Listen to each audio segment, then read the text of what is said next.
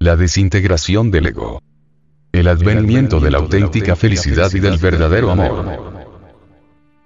La conciencia de cada uno de nosotros está embotellada en el yo psicológico en un porcentaje del 97%, y esta debe desembotellarse para que pueda desarrollarse siempre en forma continua a través del trabajo sobre sí, mediante trabajos conscientes y padecimientos voluntarios. Tenemos que comprender que llevamos dentro de sí eso que la psicología ha llamado ego, o yo, y dentro de este se encuentra enfrascada nuestra conciencia. Disolver tal yo psicológico, desintegrar esos elementos inhumanos, es inaplazable e impostergable, cuando anhelamos la emancipación de la conciencia. Liberar a la conciencia es en sí mismo el sentido real del trabajo sobre sí. Y jamás podríamos poner en libertad la conciencia si previamente no es desintegrado el yo psicológico y pluralizado. Nadie podría aniquilar al ego si previamente no elimina el miedo, que es quien hace que los hombres se armen y se maten entre sí.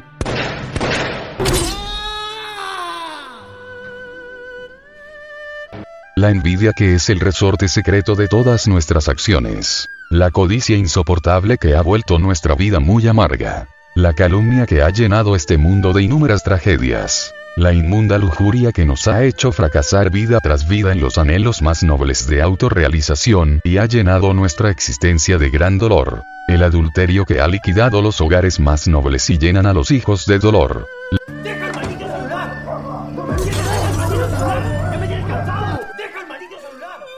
Las borracheras que dañan los organismos y producen millones de accidentes, etcétera, etcétera, etcétera.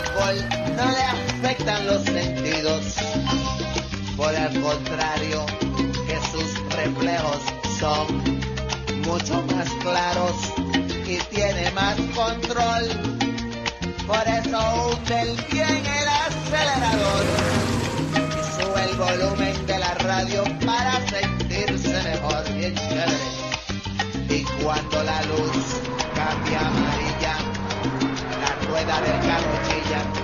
se cree un James Bond, decide la luz del semáforo comerse y no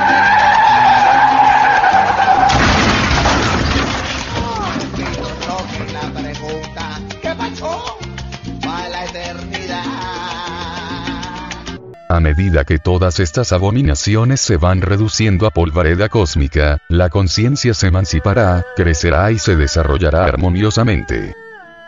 Incuestionablemente en una conciencia libre resplandecerá la auténtica religión, la sabiduría, todos los datos que necesitamos para nuestra autorrealización íntima, la belleza íntima de la cual emanan la felicidad perfecta y el verdadero amor.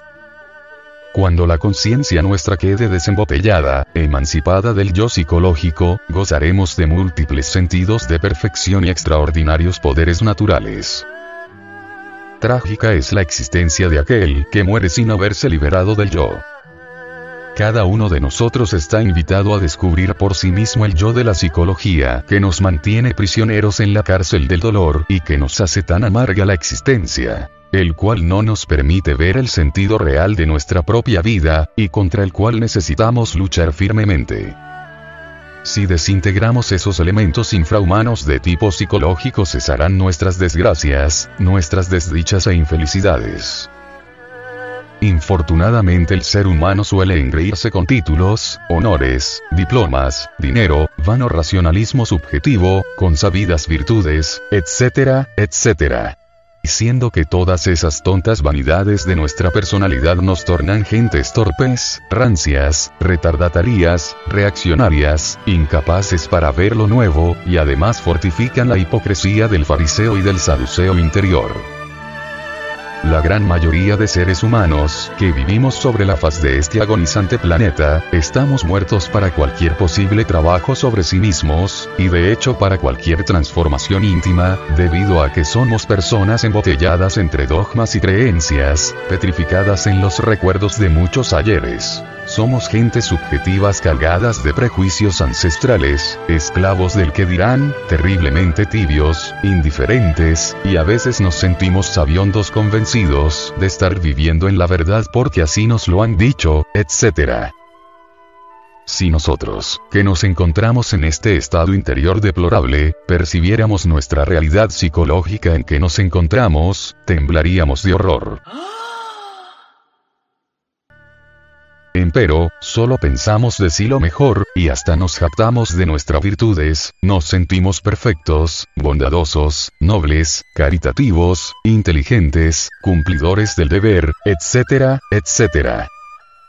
Pero si alguien hiciera lo que nadie hace, tomar la vida práctica como una escuela, como un gimnasio psicológico, mediante el cual sería posible aniquilar esa fealdad secreta que todos llevamos dentro, entonces comprenderíamos la necesidad de trabajar sobre sí para lograr una transformación radical íntima.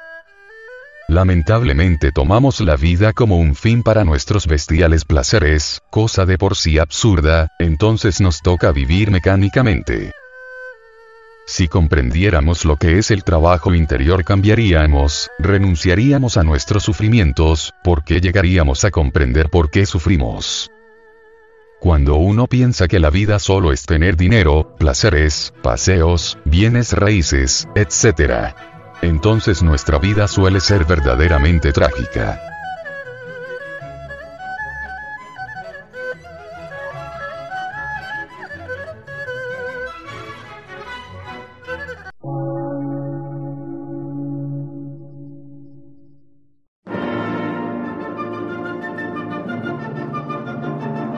Emisora, gnóstica, transmundial. Por una nueva civilización y una nueva cultura, sobre la faz de la Tierra.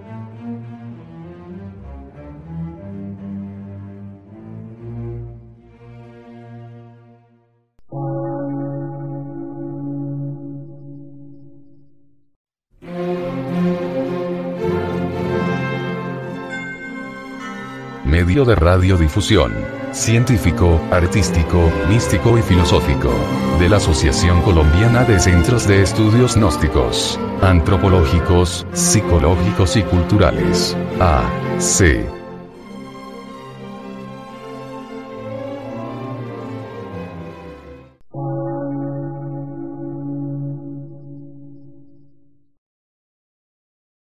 Lectura en movimiento. Difusión sin fronteras.